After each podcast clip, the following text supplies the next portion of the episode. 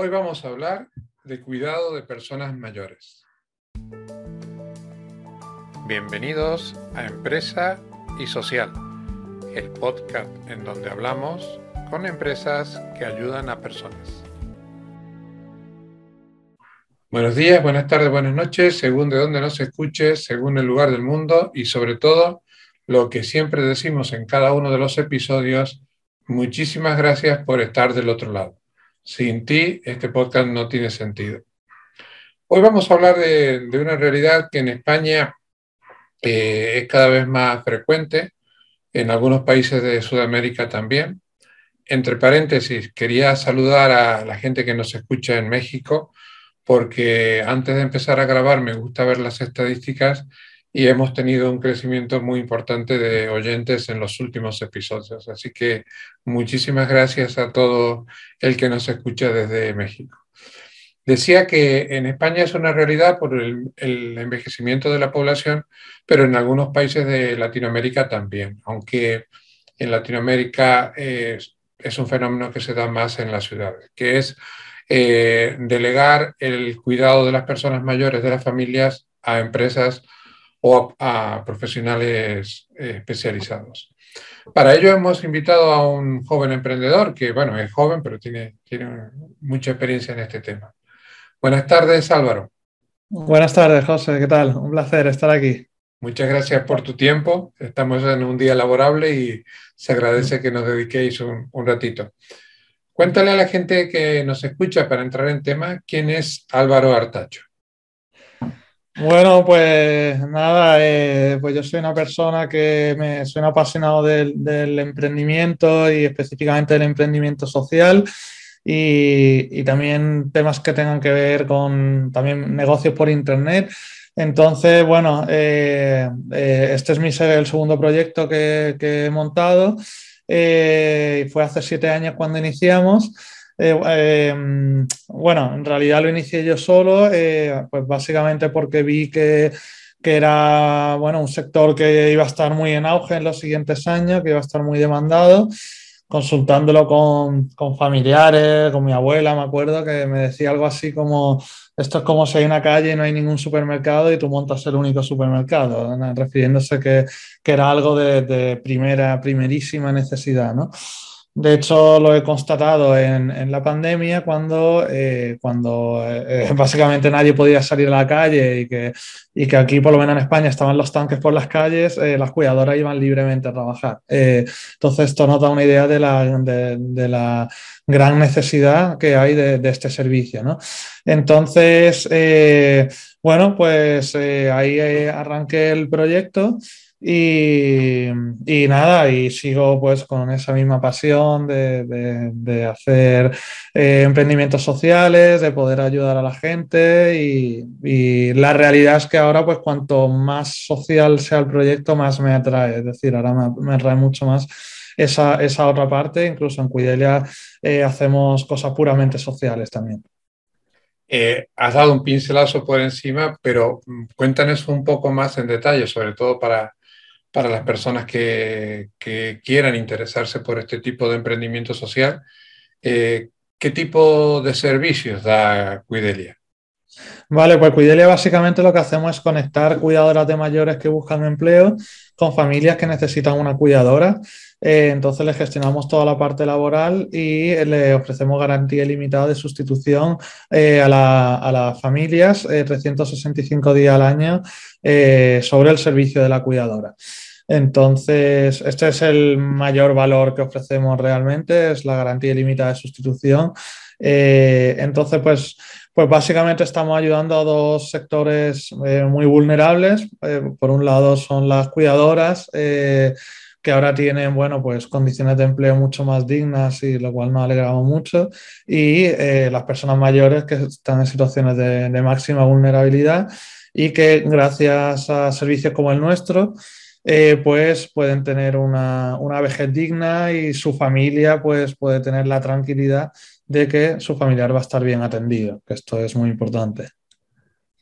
Y mm, supongo que eh, esto implica muchas cosas. Eh, ¿Cómo captáis al, al personal?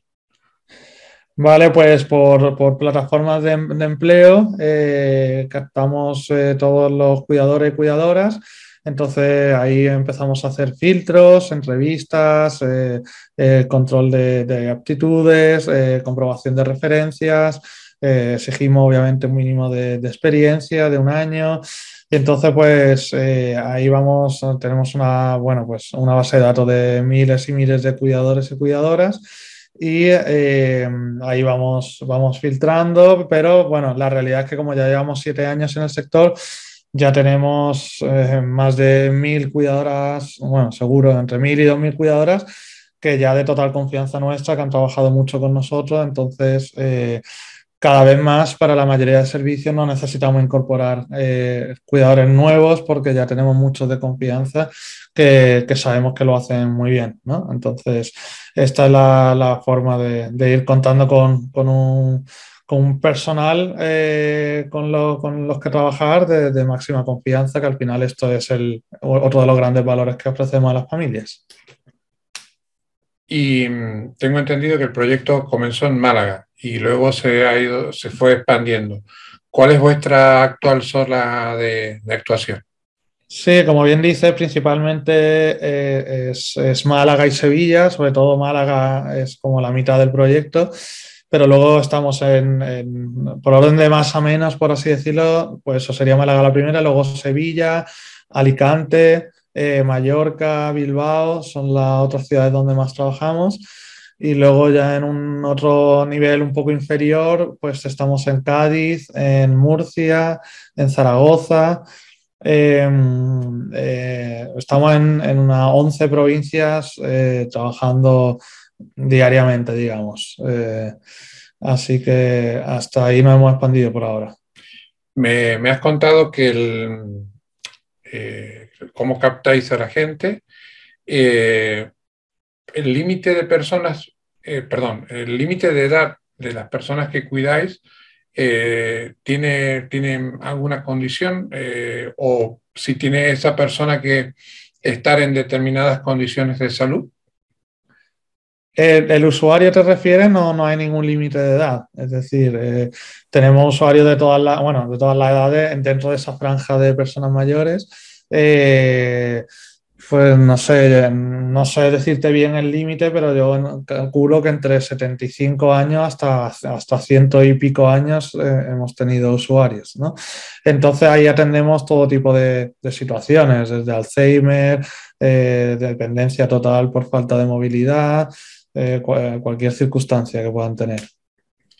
Y mm, una vez que se, supongo que como en todos los emprendimientos sociales, una vez que se genera el lazo, digamos, comercial, luego viene la parte afectiva, ¿no?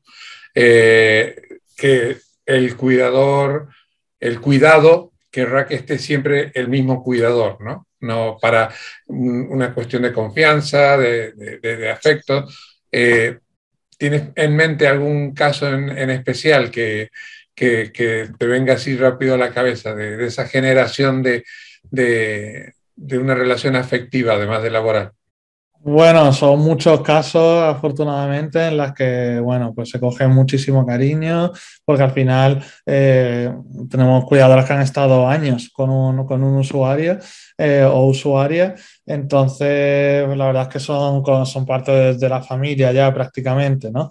Entonces, eh, esto es algo lo más quizá complejo, porque al final el, realizar el trabajo bien o no no es tan complejo porque seleccionamos cuidadoras que hacen bien el trabajo, pero el encajar caracteres eh, eh, desde fuera puede parecer que es lo más sencillo, pero es lo más complejo al final, eh, porque al final muchas son cuidadoras internas y, tienen que estar conviviendo. Entonces, una vez que encajan bien, es una maravilla y se tienen un cariño impresionante y creo que probablemente somos poco consciente de, las buenas relaciones que hemos generado. ¿no? Eh, Eh, pero, pero es así, es así. Eh, y es curioso porque hay cuidadoras que a lo mejor con una familia se lleva increíblemente bien y luego lo mandamos a otra familia, a otro mm, usuario y de repente no congenian. No, es que, y, o sea, al final... Es, que las relaciones personales son delicadas. Yo eh, me siento muy identificado con, con, tu empresa porque mis padres son mayores y ya están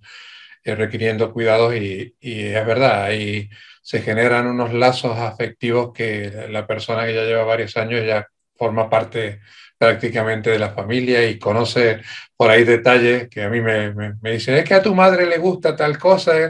Y dice, mira, es que está por ahí más, más tiempo con ella que, que uno mismo. Em, vamos a entrar un poco en, en, el propósito del podcast es dar información a, los emprendedores que quieran entrar en el sector social. En el sector social, en el caso vuestro, hay que tener una, especial sensibilidad. Pero mm, si le pudieras hablar al Álvaro de hace siete años, eh, ¿qué consejo le daría para que en los comienzos sean en el camino correcto? Bueno, eh, buena pregunta. Eh, en, el ámbito social, entiendo que te refieres eh, bueno, realmente Cuidelia como tal, eh, como decía antes, apoya a dos sectores vulnerables, entonces ya el, tema social, digamos que lo estamos eh, atajando ¿no? desde el principio. Bueno, pues le hubiera dicho, pese a que yo desde el inicio también intenté pues, pues hacer todos los mm, caminos o opciones para que todo fuera lo más social posible, pues no sé, me acuerdo que que puse temas de, empresa verde, todo esto hace siete años, ¿no? Que no se sonaba tanto. Eh, bueno, yo, yo realmente Cuidela empezó siendo eh, entre comillas, yo lo llamaba como un supermercado de servicios para mayores, eh, donde el foco era el cuidado, pero ofrecer mucho más. Me acuerdo de un programa que lo llamé Emprende 50 para, para personas mayores de 50 que pudieran emprender y demás. Pero algo que es real cuando se inicia es que hay que enfocarse en una sola cosa para que funcione. Entonces me di cuenta que todo el mundo llamaba para pedir cuidadora y, por ser más específica, cuidadora interna. Entonces, pues bueno, eh, ha sido ahora, eh, unos años después, que ya pues no hemos, eh, bueno, me he decidido hacer cosas más puramente sociales, en, tema de, bueno, de colaborar con fundaciones aquí en Málaga para ayudar a personas sin recursos y demás. Eh, eh, bueno, pues eh, por, hacer algo más, ir un paso más allá en, la ayuda a, este sector, porque también hay un problema social importante en España, que es que las personas mayores eh, a, nivel de poder contratar legalmente a una cuidadora, mm, yo los considero en, parte unos desplazados del sistema, es decir, no, no, no las pensiones no dan para, para, contratar a una cuidadora. Entonces, pues yo quería, quería y quiero eh, hacer algo para poner mi granito de arena en ese sentido, porque es una pena que muchas personas están toda su vida trabajando y cuando necesitan unos cuidados dignos, el Estado no les permite que los pueda tener. Eh, es, una realidad actual en España. Entonces, eh, un poco más el tema social hacia donde me quiero dirigir va por ese sentido, por paliar esa, esa, esa debilidad que tiene ahora mismo el sistema español, que bueno, que, que, debemos de ayudar a todas esas personas mayores que necesitan tener esos cuidados dignos y que me consta que muchos no pueden llegar a ellos y lo, verdaderamente ideal es que todo el mundo pudiera tenerlo sin problema, que es lo que se merecen. Y además hay otra realidad que también es muy nuestra, es muy latina, que la persona mayor eh, quiere estar hasta el límite posible en su casa. Eh, no, no, no, no somos tan abiertos como pueden ser por ahí los nórdicos o los sajones de de, ir a residencias, ¿no? Cada uno, ah, dentro de las, medidas, de, las posibilidades económicas o de salud, quiere permanecer en, su casa. Eh, hemos pasado dos años, dos años y medio bastante complicados como, como han sido estos del COVID. Eh, a nivel de la empresa, eh, ¿ha cambiado la perspectiva de tu servicio? ¿Ha afectado a, a la forma de trabajar de, de tu gente todo este proceso? Sí, bueno, obviamente durante la pandemia nos tuvimos que adaptar, pues eh, creando eh, sistemas de, bueno, para que las cuidadoras se pudieran mover. Obviamente, como he dicho antes, se movían libremente, pero si les paraban, pues tenían que tener su documentación de que con todo eh, explicando hacia dónde iban, con todo el servicio que estaban llevando a cabo. Entonces, y luego obviamente temas de medidas sanitarias que se han aplicado eh, para eh, poder paliar esta situación. Claro, obviamente que, en esta situación de pandemia, sobre todo en, las subidas de las olas que hemos tenido de contagio, pues muchas familias eran muy, muy, reticentes a tener personas de fuera. Entonces, muchas optaban por que los propios familiares cuidaran y que no, no nadie de fuera pero bueno, poco a poco eso se ha ido abriendo y eh, con, aplicando todas las medidas sanitarias, pues no ha habido ningún, ningún imprevisto. Eh, todo ha ido con relativa normalidad, vamos, no, eh, no, no, hemos visto muy, no hemos cambiado mucho el sistema de trabajo ni, nada de eso.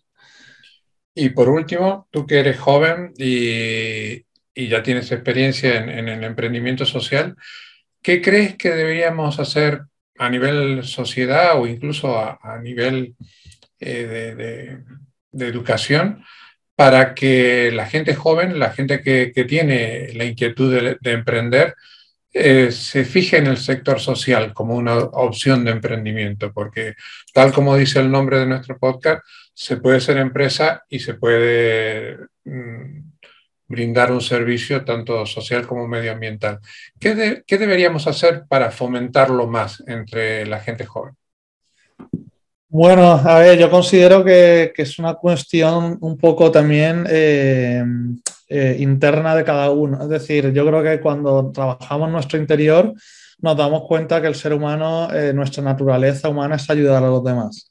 Eh, lo que pasa es que la sociedad nos, nos lleva el modelo de sociedad un poco que tenemos ahora es primero es resolver el problema del dinero y nos enfocamos solo en eso y luego um, ya intentamos, miramos hacia los demás, ¿no? Y cuando eso no es así, nuestra naturaleza humana es, es ayudar a los demás. Entonces, eh, la fórmula perfecta es una empresa social, porque al final estás eh, con el foco en ayudar a los demás y bueno, consecuentemente también vives de eso, ¿no? Pero eh, el foco no es, eh, el principal foco no es que tú ganes dinero, que tú te vaya bien, sino que, que, a los demás también le vaya bien. Y creo que el mundo va a avanzar eh, muy, muy, muy positivamente cuando la sociedad se dé cuenta de eso y la sociedad en general deje de ser de mirar más por sí mismo y, mirar por los demás. O sea, al final eh, ya no es solo hacer empresas que, que, ayuden a poblaciones vulnerables, que esto es lo esencial,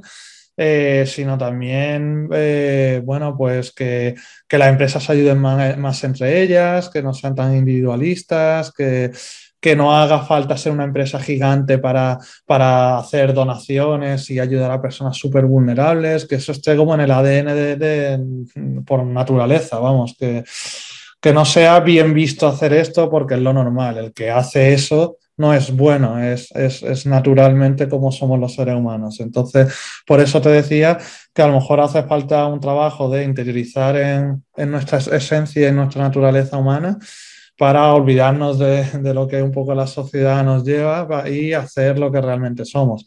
Y, y, una vez que hagamos eso, pues bueno, pues ya la sociedad se va a girar sola hacia eh, donde deberíamos estar, eh, porque, porque al final somos eh, animales sociales. Cuando ya eh, muchos mire, miren a, y miremos al tema social, los otros seguir, mirarán. Pero como decía, mi opinión es que todo tiene que venir desde dentro. O sea, si aunque desde fuera te lo, te lo se promueva mucho y demás, eh, ese ejercicio interno creo que es necesario para que sea permanente ese cambio.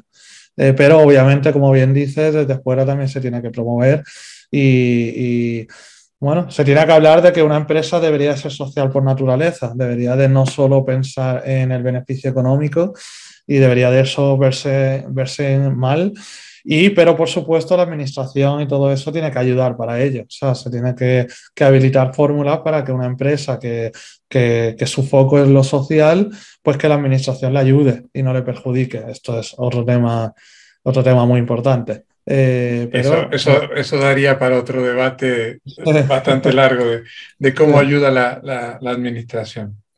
Eh, Álvaro, ha sido un placer hablar contigo. Eh, yo tengo la suerte de conocerte personalmente y, y sé los valores que tú tienes y mm, la verdad que me, me, enorgullece de que jóvenes como tú piensen en, en, personas vulnerables, que ya son las de la última etapa de la vida y que hay que hay que hacer todo lo posible para que esa última etapa sea lo más confortable posible. Eh, la gente que te ha escuchado, que ha escuchado la entrevista, seguramente querrá conocerte un poco mejor, conocer tu empresa. ¿Cuáles son vuestras coordenadas digitales? ¿Dónde te pueden encontrar? Vale, bueno, pues entrando en cuidelia.com o, si le es más fácil, cuidadomayores.es, también ahí tenemos alojada la web. Eh, y ahí pueden tener toda la información y, pueden escribir a info.cuidelia.com y cualquier cosa y ahí le estamos atendiendo. Fantástico. Muchísimas gracias por darnos esta entrevista. Estaremos muy atentos a, a, cómo evolucionas como emprendedor social y seguramente en el futuro volveremos a hablar de este o de otro emprendimiento en el que estés tú involucrado. Perfecto, muchas gracias José a ti y enhorabuena por todo este el podcast porque al final difundir este tipo de valores es lo, más necesario que necesitamos como sociedad. Así yo creo que sí, yo creo que sí y por suerte las audiencias nos están acompañando. Exacto. que dejamos abierta la, puerta para, para, volver a tomarnos este café virtual. Genial, pues muchísimas gracias y nada, un abrazo para todos. Muchas, gracias a ti, hasta luego. Espero que los contenidos de este episodio hayan sido de tu interés. Te damos las gracias por habernos escuchado. Te invitamos a que lo compartas en tus redes sociales y que nos des la máxima valoración en la plataforma de podcasting que nos hayas escuchado. Te esperamos en el próximo episodio de Empresa y Social y también te animamos a que nos digas qué tipo de empresa te gustaría conocer o qué tipo de temática te gustaría que tratemos en este podcast. Hasta el próximo episodio.